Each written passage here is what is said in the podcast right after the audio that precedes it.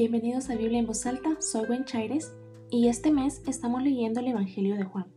El libro de Juan es el cuarto libro del Nuevo Testamento y le ayudará a comprender lo que Jesús hizo por nosotros y las razones por las que debemos de creer en Él. Pueden acompañarme en la lectura en su Biblia o simplemente escuchar la palabra mientras voy leyendo el capítulo del día. Luego terminaremos con una oración. Los invito a reflexionar sobre la lectura en la comodidad de sus hogares. Comenzamos.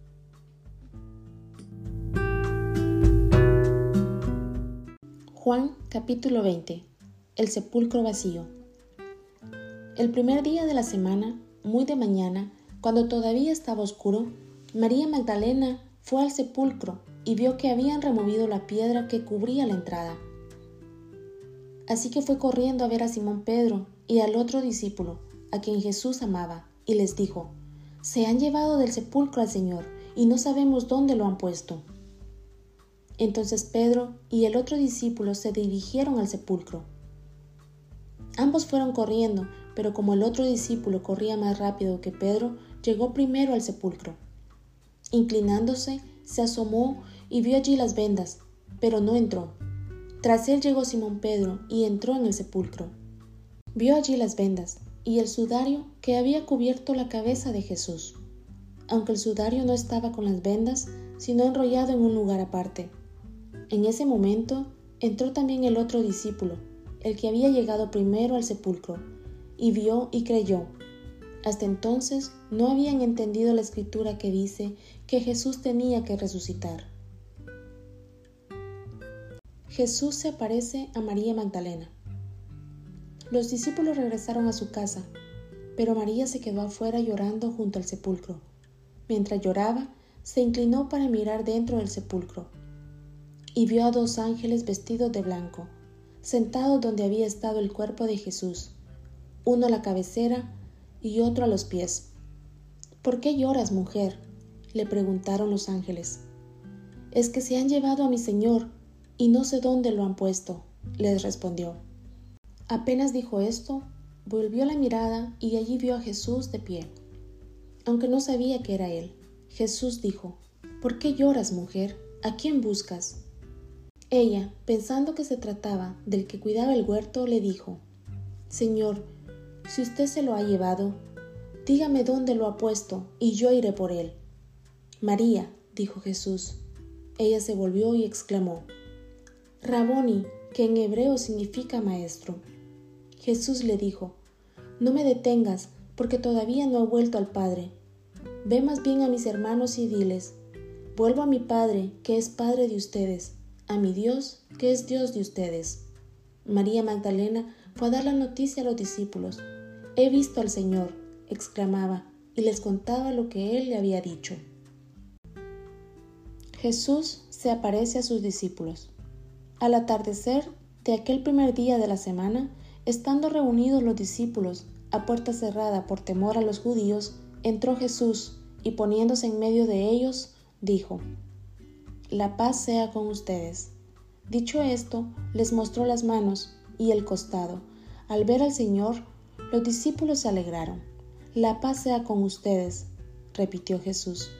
Como el Padre me envió a mí, así yo los envío a ustedes.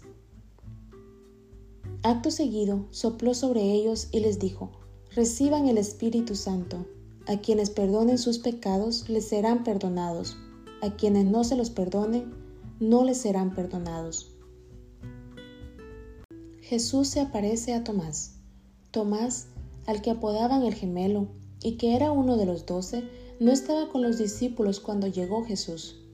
Así que los otros discípulos le dijeron, Hemos visto al Señor.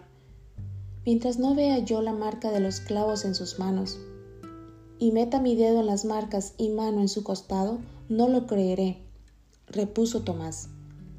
Una semana más tarde, estaban los discípulos de nuevo en la casa y Tomás estaba con ellos. Aunque las puertas estaban cerradas, Jesús entró y poniéndose en medio de ellos los saludó. La paz sea con ustedes. Luego dijo a Tomás, Pon tu dedo aquí y mira mis manos.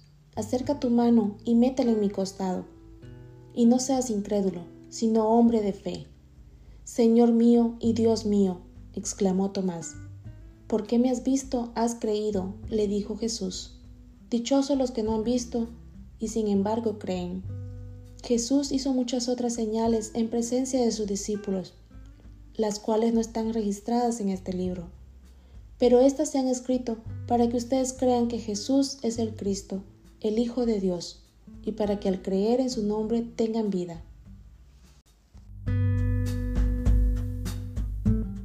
Padre Celestial, te agradecemos por el tiempo que hemos dedicado a sumergirnos en tu palabra. Gracias por cada mensaje, enseñanza y verdad que hemos encontrado en las Escrituras. Que estas palabras no solo resuenen en nuestros oídos, sino que también encuentren un hogar en nuestros corazones. Damos gracias por la oportunidad de explorar tu palabra juntos y te pedimos, Señor, que cada oyente sea tocado por tu gracia y verdad que estas palabras inspiren, consuelen y despierten un deseo más profundo de conocerte. Concede a cada oyente discernimiento para aplicar estos principios en su vida diaria, que la semilla de tu palabra crezca y dé frutos en sus corazones. Te encomendamos a ti, Señor, a todos aquellos que nos escuchan, que tu Espíritu Santo les guíe y les revele tu amor incondicional, que encuentren consuelo, esperanza y propósito en tu palabra Gracias Señor por este tiempo de lectura y reflexión, que tu luz nos ilumine siempre y que podamos compartir el amor y la verdad que hemos recibido con aquellos que nos rodean. En el nombre de tu amado Hijo Jesucristo, oramos. Amén.